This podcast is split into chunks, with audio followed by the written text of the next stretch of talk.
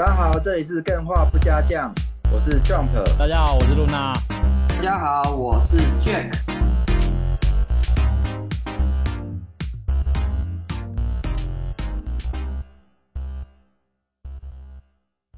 哎，今天要来聊那个动物之声，你们都玩了吗？还没。还没。是叫做动物声友会吗？哦，动物森友。哎，那个动物真的是几百年前的讲法了。哦，动物森友会，不是啊，那今天要聊啊，结果我根本就买不到，超扯的。你知道现在二手价要多少吗？多少啊？之前全新的，我朋友说他买，就算去店家买九千七百五，好像定价九千七百五，老板也会给他大概九千四就买得到。看现在全现在过保的哦，过保的要一万三千五。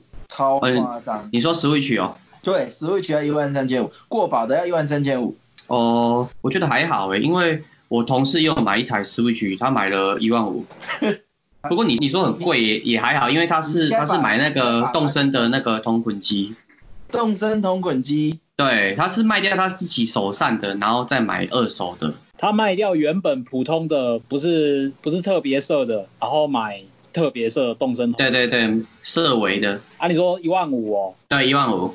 超贵的吧？嗯，我觉得他看起来蛮欢乐的。他应该是买到他一直想要的东西啊，因为之前的连买都买不到，是有钱都买不到。所以你知道这个就代表一个什么什么意思？你知道吗？就是你们的爱不够，爱够了，你就算是再怎么样的黄牛价，你都会冲下去。哎、欸，其实我爱很够哎，我是没有 Switch，但是我自己也是买了一一片动森。你没有？你买来舔哦。你买动身。我我买了动身之后嘛，我对，我就把它送给我女朋友了。你女朋友也没有 Switch，然后你送她动身。她有 Switch，为了这个题目特地去买动身，先借她玩，然后我听她怎么玩。因为其实她每天早上都九点起来，不是为了要听我讲话，就是为了去看那个什么大头菜的价格，比那个看盘还要认真。哦我了解那个感觉，我以前每天就是打开来，就是第一件事情就是冲到商店，然后去看今天大头菜的价格是多少。可是这里我有个疑问呢，因为我自己没有去玩啊，我听人讲说动森它是没有一个主线剧情，不是吗？它算是有主线剧情，只是不是很明显，而且还还蛮短的。那这样子它到底为了赚那些钱要干嘛？因为之前像我在玩星露谷跟牧场物语嘛，啊，我就是要赶快赚钱啊，赶快。做房子啊，买新的材料啊，或是做道具之类。可是动森它没有主线剧情，赚那么多钱是为了什么啊？哎、欸，牧牧场物语也没有主线啊。有啊，他。他要结婚啊，他有一个明确主线剧情，就是你是一个 loser，然后你要去赚钱 才能才能有房子买。你在那边牧场物语每次开头都爷爷 直接给你在那边 loser，你才 loser 在那边。好了，我先来讲我自己的感觉啊，就是因为我本来就是很喜欢动物的人嘛，他动身最主要就是他会有一些可爱的动物村民，然后看他们走来走去的样子，我就自愿就入坑了。而这不是重点啊，一个游戏哈要让人玩到像吸毒一样，当然有它的原因在。嗯，我觉得动森在这款游戏里面，这个吸毒这包毒品就是透过时间限制，然后还有延后回馈来塑造期待感。诶，你说延后时间限制，该不会就是它那个跟现实绑在一起的那个机制吧？对对对对对，就是。动是动物森友会里面，它的那个时间是照着现实时间走，或者说是它照着那个主机的时间走。假设你现在开进去是黄昏的话，你在游戏里面就会是黄昏。然后晚上十点商店就会关门，搞得跟乡下的柑仔店一样，然后你还不能这样拍门啊，叫阿妈出来说我把豆要准备一杯可乐果呢。关门就是关门了哦。其实从这一点我，我我有感觉，就是任天堂在做游戏，他蛮不顾虑玩家的感受的，就是他他觉得他也想要做怎么样的创作，然后就完整的去呈现他的理念。要不然对我来讲，如如果要设计成这样，那很多不是固定上班族，他可能就很容易没有办法玩到当天应该要玩的东西。我觉得这对玩家来讲好像蛮严苛的吧。对啊，对啊，就像手游一样，它的活动如果说要让大家玩，都会设定在一个大家能够参与的时间点，就像中午啊，或是晚上。啊，动森好像是很有一种迷之自信，觉得说我就是要这样设计，我不管，我觉得这样子做就好玩。我觉得现在的创作者真的不缺那种就是迎合玩家啊，这种创作者其实不缺。我觉得任天堂这种这种调性确实。真的才能推出在市场上不一样的产品。可是其实动森它开发这套系统，它其实跟你们想象中的是完全相反的，因为，嗯，他当初会开发动森这个游戏，就是他一开始的那个制作人啊，他就觉得说我是爸爸，然后我晚上回家要跟小朋友玩。玩游戏，但是发现他都已经睡觉了，我没办法跟他玩，就少了这种亲子亲子间一起玩游戏、一起互动的感觉。然后所以他就想到了这件事情，然后就开发了动森。他儿子可以下课回家，然后就玩一小下，然后就可能就拿了一些什么东西，或者教画，或者是拿到家具什么，然后就放着，就寄给他爸爸。然后他爸爸可以晚上回来之后再接续他的进度下去玩。所以他这是一个延续性的概念，所以他不是说。刻意限制玩家还是怎么样？他就是想要塑造一种真正现实时间的感觉，但是你你还是可以有连结的感觉这样子。对，就是创作者的那个 DNA 是很很浓厚的。对，他除了这个时间限制之外嘛，他还有他每天能做的事情其实超简单、超有限，就是浇浇花啊，或者是逛一下岛、寻个甜水，然后可能路上看到有虫就抓，有鱼就钓，然后跟邻居讲话。他讲话也只是一两句话，然后就开始重复而已，是吧？所以他其实能玩的东西也没有很多。对啊，这点我觉得蛮特别的。就像我刚讲的那个《星露谷》跟《牧场物语》嘛，他们都会有所谓的体力条限制，然后你感觉一天没有把那个体力用完，就觉得自己很亏啊，然后每天就要按表操课做该做的事情。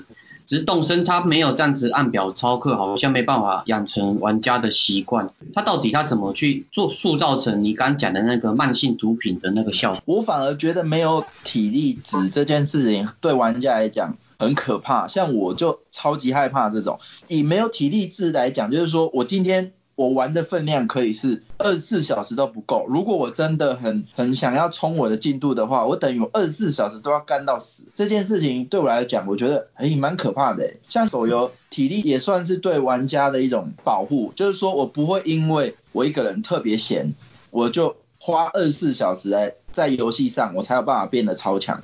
那大家变成恶性循环，一直在比时间谁玩的长，那结果就是大家都玩得很累，所以最后我觉得体力是有时候是蛮讨厌他的，但是有时候确实也是蛮喜欢的，就是他好像可以去不会让玩家。玩在花在游戏上面花太多时间，这样我觉得也是在保护游戏创作者，因为 如果你体力用不完的话，可能没有几天就把游戏给玩完了。对啊，所以我在想，动身没有体力这件事情，他会不会很快就把东西给玩完？没有动身，他他没有体力这件事情，其实就是他是用另外一种方式，就是我刚刚讲的时间限制，嗯、然后像是。我说挖挖化石好了，假设啊，一天一个岛上只会出六颗化石，你挖完了就没了，你还要再挖的话，你就要再等隔天。树上的水果你摇下来之后，你要再等三五天，它才会再重新结果。然后像是岛上的商店啊，然后你就是你会很期待说每天进去会有什么样的商品，有什么样的家具在卖，进去一天就五种，然后你买完它就没有，就是没有了，你再进去再多多少次它都不会改变。一点一点的小事件啊，其实都几分钟或者是几秒钟就可以完成。我觉得也是算还不错，但是我觉得很可怕，就说你其实认真看，你虽然说你要做的事情没有很多，但其实你看你有在玩的人，他们花在布置上的时间，比如说他把整个岛上的地板都铺满，他可能就花了五六七八个小时都有可能。所以其实说他的机制很很快就可以一天玩完。但其实也不然，因为我看还有很多人好像是改时间吧，就一直拼命的往后改时间，然后就把进度玩的超后面。那或者说他把他岛布置超丰富，那他可能要花了好久好久好久的时间。所以动身时间消耗性上来讲，他也真的是有点精神时光屋的那种架势。对啊，那是那是比较后期的事情。然后像是刚刚说到那些体力值啊，或者是能做的事情有限，但是其实我觉得任天堂他做了一个很聪明的决定，就是他会给玩家很多期待感，随机的奖励。假设今我昨天种了花好了，然后我昨天花了一点点时间种了一些花，然后今天会不会开出什么样稀有色颜色的花来？或者是我昨天盖好房子，然后今天住进来的会是什么样的邻居？然后或者是我今天岛上，他每天岛上都会来一个特别的 NPC 嘛，你不会知道是来的是谁，他有可能是来的是妹妹啊，或者是来的是一些就是卖家具的、卖特别家具的人，所以你只要开始玩哦，就会有这种不可预测的回馈，让你不可自拔的想要每天继续再回来继续玩下去。啊，当然也有那种你刚刚讲的那种什么进度磨人，就是原本要等一天的，他就是改个时间，马上就可以再玩了。啊，那这种人我当然就是比较不予置评。对啊，好像对动身而言，改时间这件事情应该是作弊的行为，因为他会提早玩到其他。你不这样玩就很可惜，会失去这个体验自由。有一个有一个明确的界限，嗯、就是说你不能作弊是为呃是会影响到别人的，那就不行。你如果作弊只是让自己进度提前，然后让自己的愉快感提升、欢愉感提升，那我觉得没问题，那是自由。但比如说最近好像就有发生说，嗯，一个那个平台哦，推出了那个 GTA 五免费版。然后结果 Steam 的 GTA 五突然涌现，全部都是负评，因为 Epic 免费之后来了很多很多很多的恶意玩家，然后他们就是外挂，他们说以前好像十个人只会有一个外挂，现在说开一局大概有一半的人都是外挂，然后整个游戏的体验就会破坏。我觉得作弊，但我觉得以我能够接受来讲，就是动森它其实它不会有这种就是竞争性的行为，就是杀人啊，或者说。这种比较严重，那可能作弊我觉得就不 OK。但是如果以动森来讲，哎，我觉得他这样子做，就是有的人他就是想要每天花很多时间玩你这款游戏，那我可以改时间，我就可以达成，那我觉得也很棒。而且这其实很佛啊，如果以手游的角度来讲。你改了这么多时间，如果换算成石头，你要花多少？就是那个缩小不缩短时间的那个石头，我相信大家应该知道吧？每次盖个东西就就要五分钟十分钟，你买那个石头才能消掉嘛。动森它它就是说你可以不用石头消，然后你自己调就可以玩玩这么多。但其实任天堂即使是这样，我觉得他也没有少赚钱，所以我觉得这也是手游公司应该可以去反省的，就是说玩家。对玩家好才是真的，真的在每个机制啊、时间换钱啊，就是商业取向，以现在来讲，我觉得有点开始过时了。我这边可以大概提一下，就是你刚刚说的那个改时间，他任天堂是默许的，那是从这一代，其实是从这一代才开始。之前啊，你只要改时间，或者是没有正常按照正常程序，就是你只要关掉游戏之前，你一定要存档。你没有按照这个程序的话，你下次再开游戏，就会有一只长很凶的土拨鼠出来骂你。而且骂的很难听，狂骂你一顿。那、当然，他也只是骂你骂一骂而已，其实也不会造成什么问题。但是你就可以很明显的感受到说，任天堂他们不希望你这么做，他觉得你这样做其实会让游戏不好玩。然后他在骂你的那些话语中，你也可以感觉得到的这一点。这这让这这让我想到一个小岛秀夫的一个恶搞，他在一代呃那个 PlayStation 那那那一代一代有一个场景，他会遇到很多鸽子。然后你你如果一直用你的狙击枪射那个鸽子，然后就会有无线电来说，你请你不要再杀生了。但是你如果不管它，继续杀那些鸽子，结果那个 NPC 他就会发脾气，然后就说他不想再跟你说话。那那个 NPC 他是负责帮你记录进度的，以前玩游戏都要都要 save 嘛，都要记录进度。嗯。所以我觉得这也是蛮有趣的，这个搞蛮有趣。所以你如果一直去杀生，那他很生气，他气到他就不能记录了，等于说你之后的旅程你就只能一次破关，不然你今天晚上就是把它破完，不然你就不能记录了。我觉得这也是蛮有趣。铁人存档。小岛秀夫现在红，他也是真的是很有很有料，不过之后再谈。说说到那个 NPC 嘛，如果这个动身它有加入这个现实时间的因素，那我如果说长期不进去这个游戏，我岛上的其他动物 NPC 会不会有其他的反应啊？他会就是像你讲，他会针对你，就是哎，你好像他就会突然跑过来说，哎，村长，你好像好好久没看到你了，你最近跑去哪里了？该不会怎样？他们就会开始跑过来关心你。然后有的比较好笑的是。嗯你一进来就会发现靠背，我以前有这个村民吗？换人了啊！你只是你不知道，然后你整座岛上可能就长满了杂草，然后换人了，换了谁都不知道。你如果太久没玩，就会有这种情况发生。另外一个问题就是说，动森里面能不能能不能对那个动物进行攻击啊？可能拿个武器敲它的头。然后他会不会去找另外一个玩家跟他投诉说啊谁谁谁昨天对我干嘛之类的？前一阵子就有发生一件事情，就是还我觉得还蛮有趣的，就是你们知道吗？就是他那个动物长得有的丑，有的好看，大部分的人都会希望是长得好看的住进来，然后就有一个人他画，好像是日本玩家吧，他就在推特上面画了一幅漫画，就是说有一天有一个岛民，他的村庄来了一个长得很丑的，然后就岛民就全部都不理他，然后就拼命打他干嘛的，然后就把他打走，然后就全身是伤，然后就很落寞的离开了这座岛上。下一个，然后因为他离开了嘛，他的房子就空出来了，然后下一个进来的岛民他就很期待说，我进来的是什么样的岛？结果那个岛民是更丑的，漫画就到这里结束了。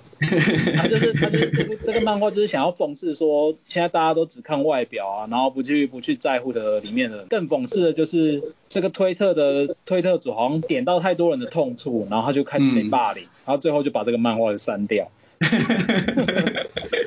哎、欸，我我觉得这个这个很有趣，像之前就流流行很多那种欺负动物的方法啊，就是像是拿网子打它，就只是最普通的，然后还有很多什么做一大堆垃圾袋放在他家门口，然后再在他门门口写什么丑女去死之类的。哎、欸，那那所以他他他会 NBC 会对应这些行为做一些什么反应之类的吗？会啊，就是有一些你打他他会生气，然后有一些是直接就哭了。之前也是有听过说，就是有了有一个台湾玩家拍了一个影片，他就是打着打着打着，然后那个动物就哭了，说你为什么要这样对我？我明明没有做什么错误的事情。然后那个玩家他也哭了，那他被就是打他的那个动物就搬走了，然后那个玩家就觉得很伤心，就觉得很对不起他这样。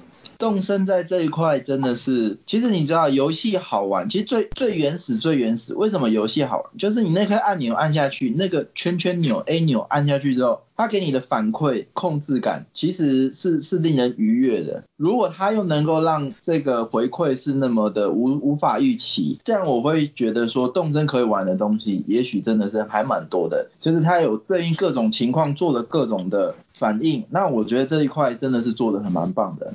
我可以补充一点啊，其实动森它是它是延续的 IP，它不是、嗯、它不是什么一代二代，可是它的里面的资料其实是延续的。它从第一代发售到现在应该已经有十八年，然后中间不知道隔了几款作品，但是它每一代新增的动物，每一代新增的家具。跟道具全部都是延续下来的。到目前为止，它里面内藏的资料量其实是非常庞大的。不知道大家有没有看过那个最新的那一本动森的攻略？总共有一千两百多页，靠北超厚一本。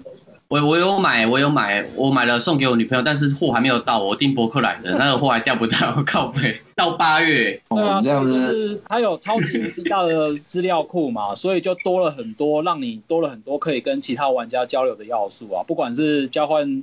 家具啊，或者是交换大头菜价格啊，都是一个可以让你想要去跟其他人交流的原因。不像新入谷或者是牧场物语，通常都是单机一个人这样玩而已。其实这个这个东西有讲到一个重点，就是说，呃，尤其是休闲游戏，他们其实依赖他们在设计上，他们依赖那个随机要素的成分又非常重。耐玩跟随机之间的关系，我觉得非常有趣。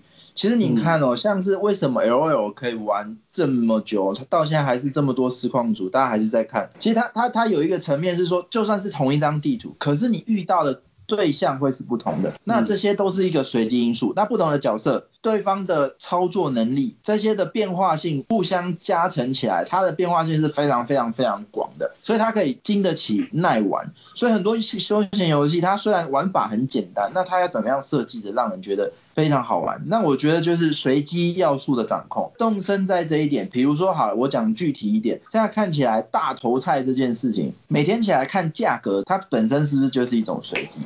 所以我，我我认为他在掌控这一些随机要素的时候做得非常好，包括说你的不同的行为让 NPC 产生不同的结果，然后包含说你明天做同样的事情，你会得到不一定一样的东西，甚至那样东西会拥有不一定的价格，所以你就会发现说，LOL 能够这么。红这么久，这个随机的元素跟动森它这么简单，就像刚刚讲的，一天其实只要做什么做什么。可是为什么他们九点就要起床来做这件事？所以随机要素的设计，我认为是这款游戏设计成功的一些至关的元素。嗯，我同意。其实它还有另外一个要素，就是它可以用 NSO 账号嘛去别人的岛屿，然后每个人他居住的地方又不一样，他去一个岛屿之后，可能会跟其他的动物交流啊，或是摸其他不同的东西。那这些跨伺服器啊、跨主机之类的这种共同经营的这个理念嘛，我就会不断的让玩家有不同随机的物件充斥在他的岛上面，那他就觉得很有趣。每天觉得说我想要去跟别人干嘛干嘛之类的。补充一下，我刚刚讲到那个 NASO，它其实就是任天堂提供的一个网络的服务啊，就是你要有买这个服务，嗯、你才有办法跟别人连线，而且超便宜的。我觉得聊到现在这边，其实还蛮明确的。如果只是要跟信鹿谷牧场物语比的话，那我觉得可比性已经差距拉的蛮大的。很明显，动森在做任何回馈上的机制，还有包含随机的操作运用，还有包括设计者的理念，甚至把它。跟儿子的互动这种想法，把它做成游戏，那这样的深度，我觉得确实啊，确实它有蛮大的这种文化底蕴。不过有一点，我可以，我是还蛮好奇的。其实我觉得跟动森蛮类似的，还有另外一款游戏叫做 Minecraft。可是 Minecraft 为什么会没有办法在台湾？我是说在台湾没有办法像动森这样整个病毒性的爆红，就是一个很奇怪的。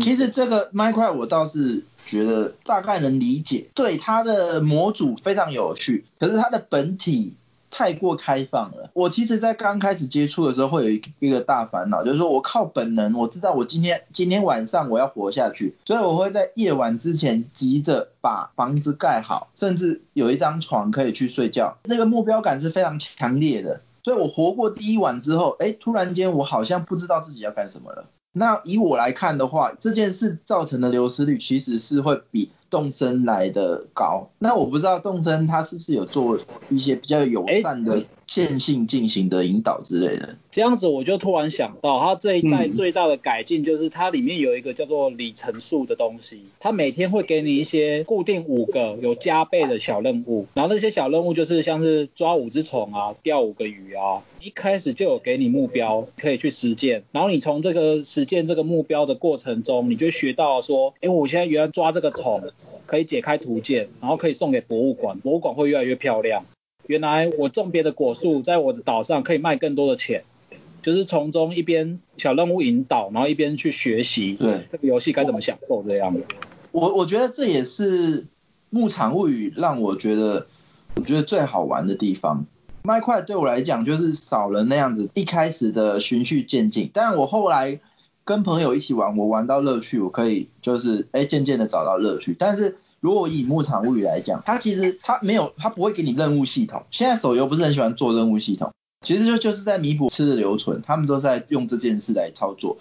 那我来讲，为什么牧场物语不用做到任务系统，可是却还是可以一直想玩？其实这就是跟游戏的数值设定又有一点相关。他一开始会给你啊，就 OK，假设是香蕉好了，你会连下一个种子的钱都买不了，那所以你现在就会急着把香蕉等它赶快浇水，等它开花，或者说你等不及，你就是要去山上摘一些其他的东西来存存够你的钱，然后来买到下一个等级的种子。所以在这个新手的历程里面，这种循序渐进的成长，然后慢慢的达成这种高强度的目标。这种体验其实是做是是非常好的，我也觉得是很多游戏好玩，是因为前面有真的有带的好，因为不是说很多游戏它没有人玩，不是因为说它不好玩，其实是因为它前面没带的好。如果回到你刚刚说的问题，这我个人见解啊，就是说 Minecraft 也许在开放性上就是太太过于开放，然后导致说很多玩家去呃应该说他对玩家就没有那么好入门，是我大概。玩过的感想这样，其实可以去接触另外一个游戏，就是那个《勇者斗恶龙之创世小玩家》。因为我这几天在跟我工作室的那个一个女生在聊，女设计师啊，她同时有在可以跟女生聊天吗？可以啊，对啊，这个 OK 的。然后她主要是她有她有一个 Switch 嘛，对，她本身有在玩 动森，然后也有在玩那个《勇者斗龙创世小玩家》。那我就跟她说，你自己本身之前是那个重度的麦块玩家，那你觉得你在玩那个动森跟在玩那个钻石小玩家的时候有什么不同的感受吗？哎、欸，等等等，啊、这个这个可以留成悬念吗？因为这不是这一集主题，但我也蛮想知道，你你要不要留来下一集？我觉得可以大概先提一下，因为现在都对啊，吊大家的胃口了。对啊，是可以继续聊了，因为。其实哦，他是说动森对他而言跟麦块有一个最大的差异，就是麦块的话，他可以在四个小时之内，他就很快的就获得他想要做的事情。但是他玩动森的话，他可能要等到两三天之后，或者是要过了呃半个月，他才会去获得他想要的那个感觉，就是那个成就感。特别是他玩那个勇者斗龙之创世小玩家，就一另外一种麦块类型，他就刚加了你讲的那个任务机制，它有分好几个主线章程嘛，然后你要干嘛？一重点还是要打打倒魔王，然后你又有自由度去 building 你的那个村庄什么的。所以刚刚你讲的这个任务。主线机制的部分嘛，我觉得你可以去试玩看看那勇斗的创世小玩家。所以，所以他的结论是创世小玩家是蛮好玩的，是吗？很好玩，然后动森也很好玩，他们两个是不同类型的游戏。可是你看哦，可是像创世小玩家，它的人气规模其实就又不如 Minecraft，所以会会不会有点打脸我刚刚讲的事情？好像是这样哈。哎、欸，其实你说人气去比较游戏的话，是一个不错的评量标准啊。但是就每个玩家而言，他会不会去玩一个游戏？很多时候人气的评量是另外一回事啊。我觉得 Minecraft 跟跟刚刚提到的那个 DQB 就是创世玩家、创世小玩家最大的差异在于说，嗯、你 Minecraft 真的是从头到尾是任何房子，不管是什么东西，你都要完全自己盖。但是 EQB 不一样的地方就是它有设计图这个概念，你只要收集到足够的像是木头啊或者什么的砖块，收集到足足够的数量之后。你用一张设计图，它就直接帮你整个都盖好，所以你只要、oh, 通常只要去想说我要摆什么位置就好.就是它的上手门槛度其实又更又更低了一点，比那个麦块的来说。但就是双面刃啊。对，我觉得玩麦块好玩，就是好玩在玩积木。那假设如果这个元素拿掉，确实是有一点两面，但是确实也是要做点区隔。然后话题拉回来，如果是跟动森。区别的话，我觉得动森又跟他们两个是在不一样的界限上面，因为动森其实限制度又更高，就是刚刚讲的那一些。可是他可以自己画东西这件事情，应该是 Minecraft 跟那个创世小玩家比较不同的，他是自己画贴图是吧？对，他那个贴图，但是他是有。数量限制的，它只有五十组，所以你有看到有些神人在改岛啊，其实他们也是有限制在。然后可能我反而觉得说，像是只有五十组，但是你却可以改出很神的岛，这个反而是另外一种成就感。对，就自己自己去创作，然后做出跟别人不一样的东西，就是一种成就啊。就跟你以前玩小时候玩乐高一样，你一组乐高可能只有几百个零件。嗯但是你可以从中自己拼出一个跟说明书上完全不一样的东西，你就会觉得很爽。对，所以这个又延伸出来一个设计概念，就是说个人化。如果你以单机来讲，可能这一块倒还好。但是假设如果你在做一个社群游戏，你有办法做到每个呃玩家他的形象都能够代表他自己，我觉得动森客制化的自由度非常高，这一点是蛮独一无二的。而再回到之前。大概要等到在 Facebook 那时候，二零零八年那那时候很多那个餐厅游戏它有，所以我我认为动森它把刻字化这个元素做的是是真的自由度也好，还有收集要素也好，做的让大家真的是很很入迷，真的还不错。然后他又搭上网络热潮，可以连线跑去别人家串门子，就整个就火红起来这样。刚刚 Jump 刚讲一个。专属性感觉吗？对，其实我女朋友会入坑动身，很很大一部分就是因为同侪效应，很多的网红啊，跟他身边的人，他们会做出自己的导、自己的专办、个人的专属性的东西，公布在网络社交平台，不断的做推广。啊，其他人就看，哎，这个游戏可以做出这样东西，哎，我看这个角色就想到这个人，然后自己也想要去另外一个这个动森世界里面去塑造另外一个专属于自己的角色，然后不断的去做推广。我觉得这个部分算是前期动森。快速火红一个非常重大的元素之一啊！我觉得我们其实不要讲游戏，我们身为一个人，那种展现欲其实也是多多少少还是蛮天生的，就是说大家都很愿意去展现自己，刚好有点算是媒合到了人类的天性吧。比如说，OK，我会透过我的外在来展现我的内在，我在家里摆了一个钢琴。你别人拜访的时候就会觉得说，哎、欸，你还蛮有文艺气息的嘛，这种这种感觉。你 gay 掰？没有没有，我觉得这是人的天性，你就是会不由自主的。OK，我只要看你房间，我大概就可以知道你大概是什么样的人。当然，如果别人看得到的话，大家就会开始 gay 掰啦。不过这就确实是是一个乐趣啊。我觉得这个也可以延伸再延伸来讲，就是说有时候我们觉得一部电影好看，另外一个人觉得不好看，其实差别。他有没有进入到那个角色，那个代入感有没有重？如果以动森来讲的话，这种代入感就很重，他就会把那个岛幻想成自己家，那个人物形象，因为都是自己克制的，所以你对他的认同感、代入感就会非常非常的强。当你觉得里面你操作的那个人就是你的时候，他的所有情绪、他的所有奖励都会牵动到你的内心，所以他就会变成非常让你沉浸的一个状态。我觉得这个是很多玩家能够在动森里面进入一个叫心流状态一个很大的原因，就是他真的能够带给玩家很强的代入感，这样。对，我一直觉得说一个游戏嘛，你一直沉迷玩个三四天。然后过几天之后，你可能就不会想玩。但是像动森，我女朋友可能跟她出去，跟她家人出去玩，或者是我设计师很赶工嘛。但是过了几天之后，她还是会持续去玩动身。我就觉得这个沉浸感跟代入感是非常强的。如果今天要探讨动森为什么会爆红这件事情，目前看起来它本质上它做的是天衣无缝。可以说是他把所有的细节，甚至沉浸感这种事情做得很好。沉浸感的事情，我觉得你基本上愿意为每一个国家去克制这种语音，在语音体验上下功夫。虽然我没有玩过，但是有一个机制，它虽然听起来像中文，可是它又不是讲中文。那如果你是日本人，那他讲讲起来又会像日本话，但他其实又不像日本话。我觉得你看，在这种细节的地方，他就已经把沉浸感做得非常非常的强。其实任天堂内部的那个游戏的开发流程，不知道大家知不知道？那任天堂的公司开发团队分成十组，然后其中很多组都是资源性质的。但是你如果叫得出大作的名字哦，通常它都有自己一个组别，像是第三组就是专门开发萨尔达，然后可能就是只专门开发。马里奥赛车，他不做其他的东西，就是只做马里奥赛车。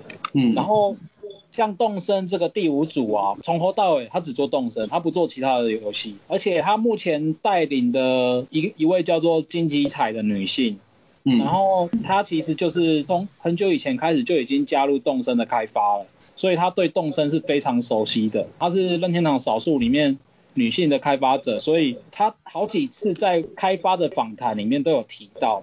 他最重视的就是包容创意，他们的团队里面就是男性女性的比例其实不会太悬殊哈，可以让就让创意的激荡更加的蓬勃，所以这也反映在游戏的销售上面，像是 3DS 版的那个动物之声啊，总共贩售套数应该是一千一百多套左右，你们要不要猜猜看，数位版的比例大概占多少？多少啊？六十八。对，差不多，女性玩家占了几乎快要六十趴，所以如果以比例粗略来计算的话，就是在 3DS 上玩《动物之森》的女性来说，大概会有六百万人左右，这是非常可怕的数字。那这也是任天堂的一个优势啊。其实你看哦，你要在 PS4 或者在 Xbox 找到六成的女性玩家，其实也是不容易。对啊，这是任天堂厉害的地方。他他有一件事情。做的非常好，就是一个手游开发者来讲，我觉得会非常羡慕任天堂这种做法。你看他其实很专注，OK，我上一档我打的就是健身环，对，我一次就推，用心把所有资源就推这一档。那下一档接着健身环拉了很多的女性观女性玩家，那延续第二波，这这个 combo 打的超好的。现在任天堂第二档最最强主打动森。这个整个气势，从我记得从过年就开始有风声说买不到 Switch 了，因为健身环这件事这件事有点跟之前跳舞机火红有点像，这种吸引非玩家族群的这种概念性是非常强大的。那再来就是他接下来出这个动身之后，完全把这个能量贯穿、延续、燃烧下去。那我刚刚之所以说有手游羡慕，是因为你看。其实 Apple 跟 Google 每一天会上线的游戏数量，我想应该也许应该是会破千款。现在的玩家甚至需要很多的实况主去帮你介绍说，哦，哪一款游戏才好玩啊，什么什么什么。对，真的选择障碍了。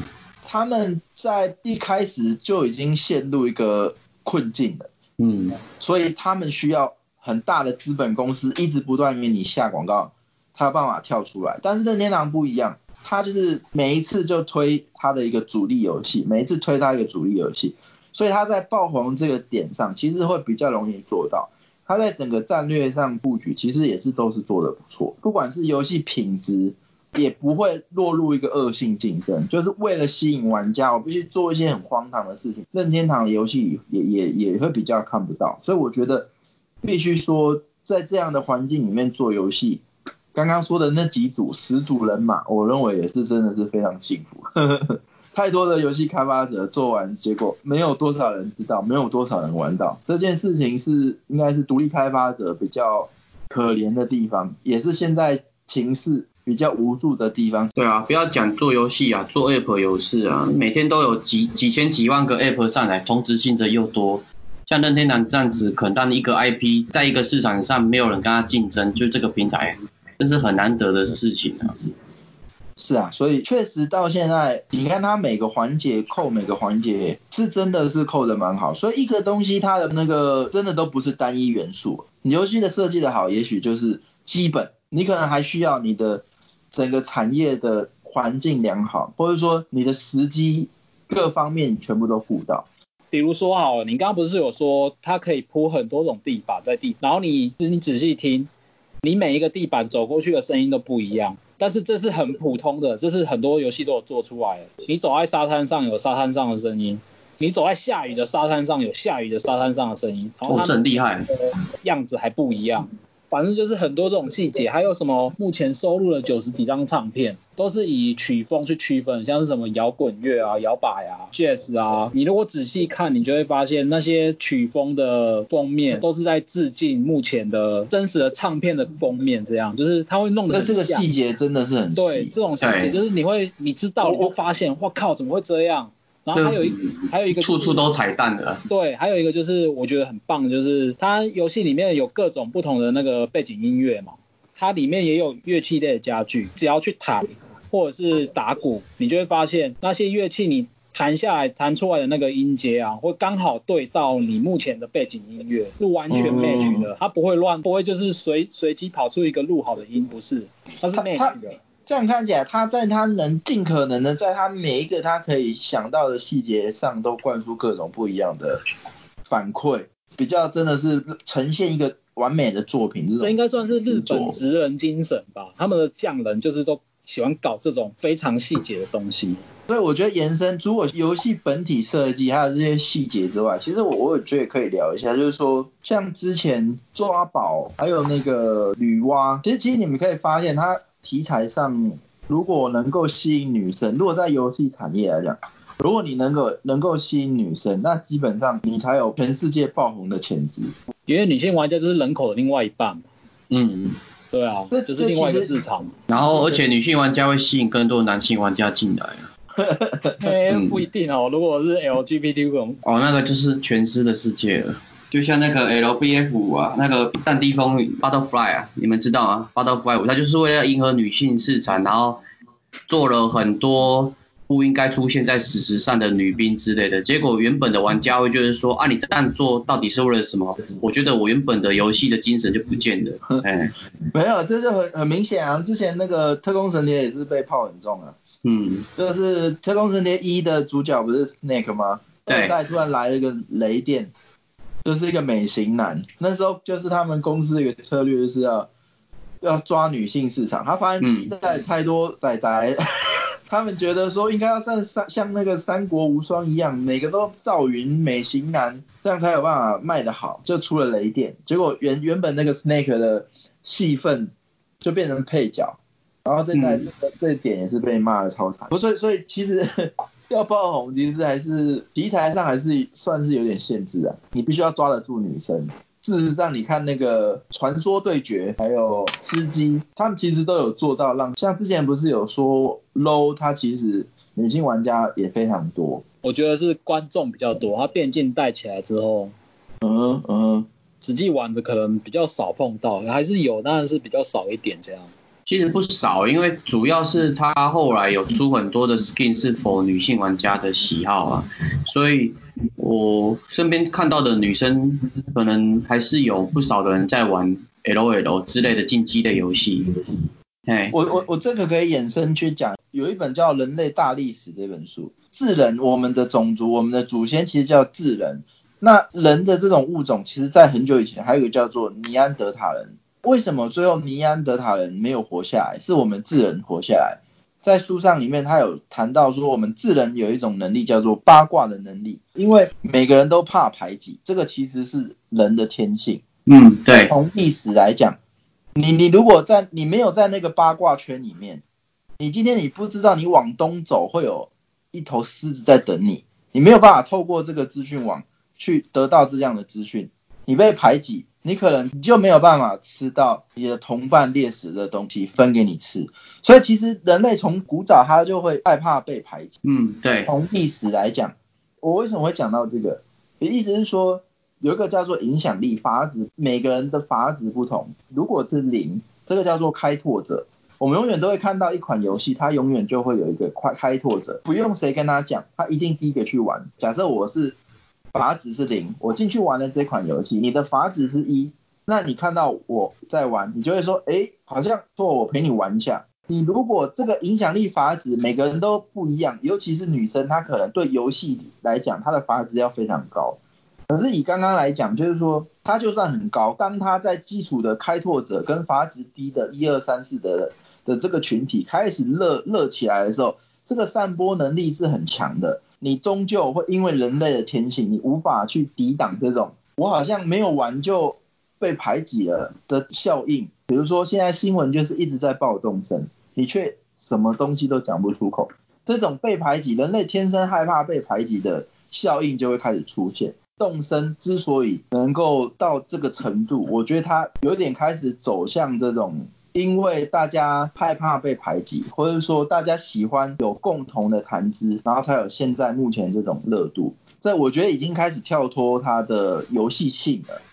哎，不过这里聊到你刚刚说的，很多人是因为怕被排挤之类的这种天性嘛，对，而去接触动身。那我换一个议题来讲，如果说。这个影响力过去之后，跟风玩家他在动身上面没办法取得这种沉浸感的话，动身的热潮你觉得多快会消失掉啊？从以前到现在，游戏的脉络哦，大概都是三个月左右。就我观察，只要是任何游戏，不管是，可是当然说。热门一点的当然是会维持久一点，不过通常以这种单机游戏来说，就是大概三个月就会，我我觉得剩下始终玩家留下。嗯，这我觉得这次不会这么短。以女娲来讲，它可能就很短，因为你可以回顾一下它有没有拥有我们刚刚讲的那个动身这么多可玩性。我觉得动身不会比它短。哎，其实女娲我那时候有在观察，我觉得可能两个月都不到就直接。淡下来了，哎，因为它有点像是媒体媒体社群，你刚刚讲的那个共同财效应影响出来的，啊，它的内容真的不像动森精细到这种程度啊。那你说抓宝，再来就是刚上次，哎，你这边讲的抓宝是那个宝可梦吗？Pokémon，Pokémon Go，对，Pokémon Go 它抓宝嘛，台湾都叫抓宝，那对，热潮就延续了蛮久的。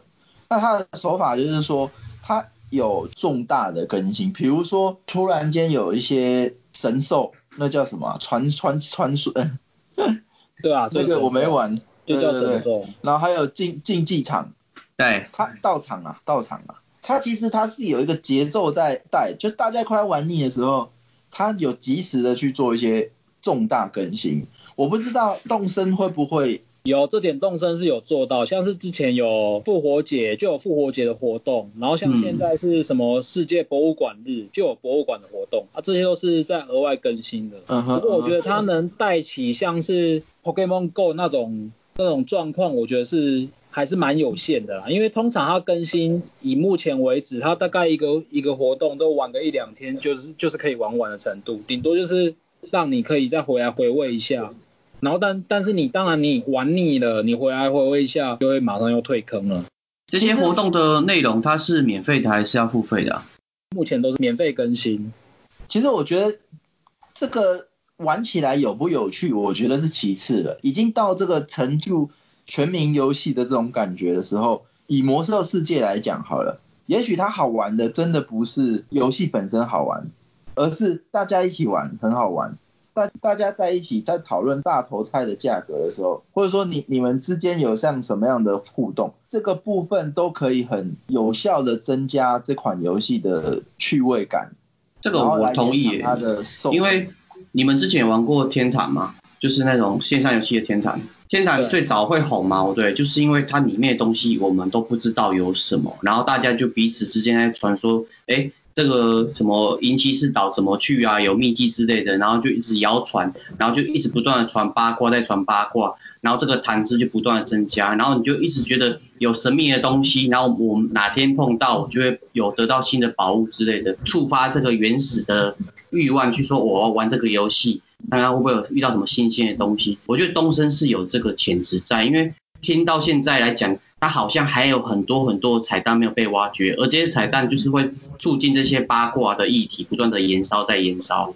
它有，它其实它已经跳脱了游戏本身好不好玩？嗯，我们可以因为这款游戏而变得更加亲密，或是更更加有话聊。这件更更有话题可以嘴对方。对对，就是回归到我刚刚讲，其实人就是就是会有这个八卦的天性呐。那这也是我们之所以能活到现在赖以为生的特质啊，所以我觉得它更新做得好，我觉得延烧是没什么问题。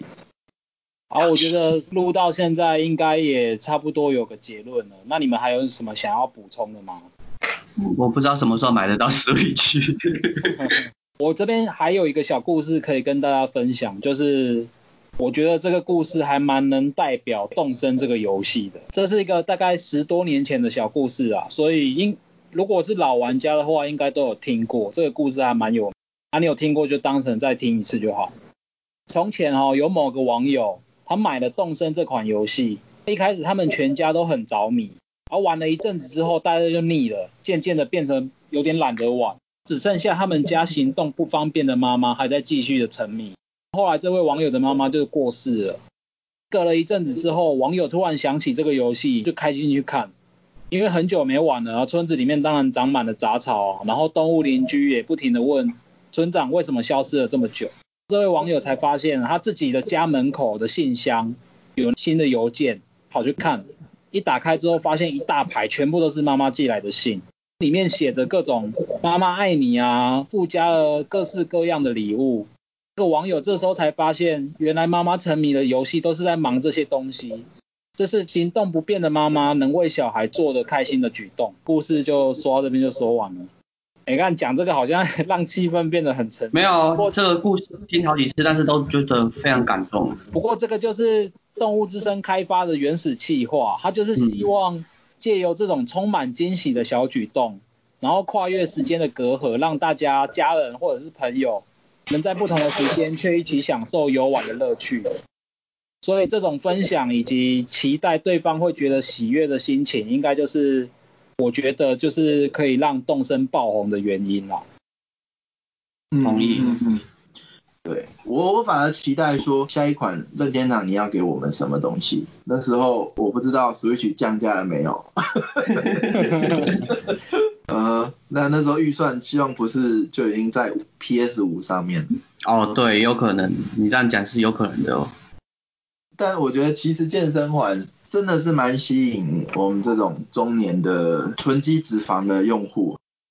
哎、欸，其实其实这个这个议题，我觉得可以另外开，因为我也有这种感觉，很多游戏我很喜欢，但是不敢玩，怕玩下去就起起不来。我跟你讲，就是中了中年的遗毒，就是中年病，还会在乎这个。我还没有，如果要初老好吗？如果今天是一个小学生、中学生，啊，玩到天亮了，还管你说什么？怕没时间玩。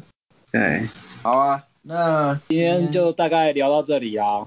然后大家如果有什么问题，可以再留言给我们。如果我们没有讲到的观点，我觉得其实我也蛮好奇，如果大家可以留言也是非常欢迎。OK，好，那就差不多到这里啊。好，好，谢谢大家，希望这个不是唯一的一集。谢谢大家，还会继续的啦。好，拜拜，拜拜。